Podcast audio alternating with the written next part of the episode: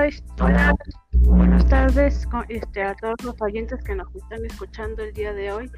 Este, mm, hoy mi compañera Janet Pichardo Hernández y su servidora Adamay Monserrat Islas Tapia este, les vamos a hablar un poco sobre los tratamientos físico-farmacológicos, sobre las enfermedades mentales.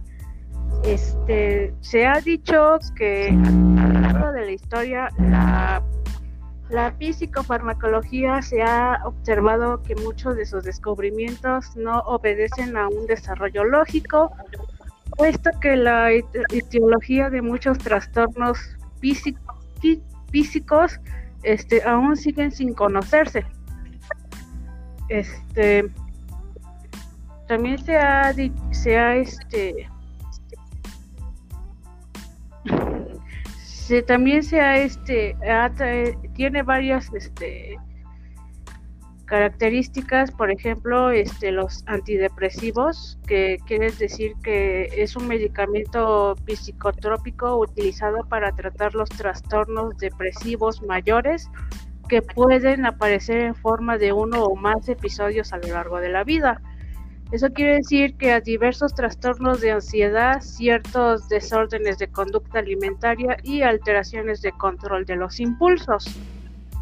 Eh, otro punto importante también es el de los ansiolíticos, que quiere decir que son como tranquilizantes en un fármaco psicotrópico también con acción depresora del sistema nervioso central, destinado a disminuir o eliminar los síntomas de la ansiedad, esperando no producir sedación o sueño y pues su efecto es inhibidor de la ansiedad que se contrapone al de dos o más fármacos ansiogénicos que generan ansiedad. Este, también otro punto importante es los antipsicóticos. Bueno, mi compañera este, Janet, si es que nos, nos, estás, este, nos quieres compartir este, algo sobre ese, ese, esa característica. Ok, claro que sí. Hola, buenas tardes a todos. Eh, bueno, los antipsicóticos, como bien sabemos, es igual un, medicamento, un, un farmacológico en, la ayuda de los trastornos. Este, eh, este tipo de fármaco antipsicótico va muy unido a lo que son las antimaniáticos. ¿Por qué? Porque ellos son como los, los que ayudan al proceso de, del trastorno de lo que es la esquizofrenia y la bipolaridad en las personas, que son como algo muy parecido. Digo, a lo mejor uno es un poquito más, este, más agraviado que el otro, pero al fin y al caso tienen la, la sintomatología muy, muy parecida. Eh, hablemos en este caso, por ejemplo, del, del, carbonato de litio, que es uno de los este, farmacológicos un poquito más utilizados en estos tipos de trastornos. Este tiene como, como función em, nivelar la neurotransmisión central que se encuentra en la hipersensibilidad de los receptores dopaminérgicos. Digo, bueno, son, son este, términos complicados de entender, pero de una forma podríamos decir que es el inhibidor, el, inhibidor del metabolismo del sistema, parte del sistema central. Eh, este tipo de, fármaco, el, carbonato de litio, tiene muchos, este, muchos grados de toxicidad en el cuerpo. Uno de ellos es la toxicidad tiroidea, que este es como que ayuda a que se, concentren más las, las, las glándulas la. Mm, también tiene una toxicidad renal. Eh, este, perdón, este afecta eh, en, em, en o, bueno, más bien origina alteraciones morfológicas renales, pero no se ha descrito que ningún caso de insuficiencia renal, o sea, sí tiene un daño eh, pero no, no se ha demostrado que tenga realmente un daño este, a nivel este, insuficiencia renal.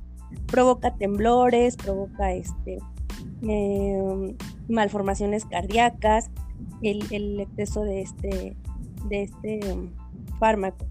Eh, sus sus indicaciones, por ejemplo, para el, para el trastorno de bipolaridad, eh, eh, que digamos que, bueno, para empezar, un trastorno de bipolaridad, es como el exceso en, en, manías, ya sea manía de miedo o manía, puede ser también manía de alegría, pero en este caso nos, nos enfocamos al, al miedo.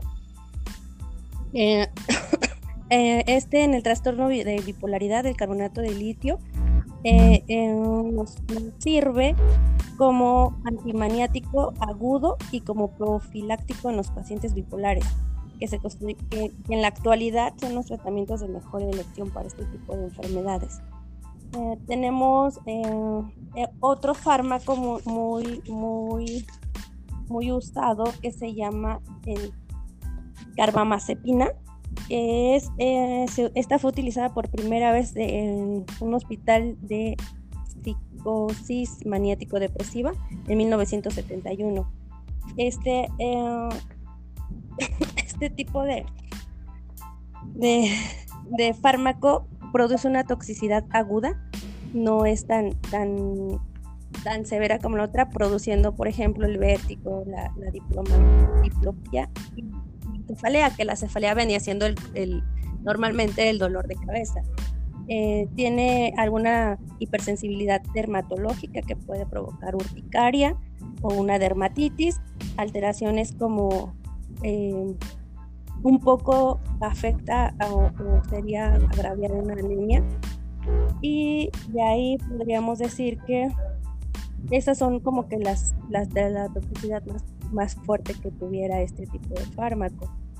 Luego posteriormente tenemos uno y ya de rapidito porque nos come el tiempo, el ácido valproico, que este lo usan en, la eficacia de la epilepsia, los, eh, los, pacientes con epilepsia. Por de igual moda, eh, forma sirve para tratar el trastorno bipolar o, trastorno en, la, en la esquizofrenia.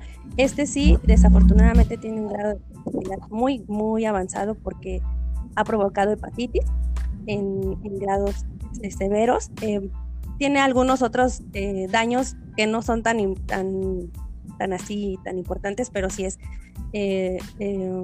la pérdida, el aumento de peso y, y el aumento del apetito, provocando pues lógicamente una obesidad, el temblor por, por, la alteración en el sistema nervioso y pues de estos de estos de estos fármacos pues yo creo que son los más los más como los más usados en este aspecto.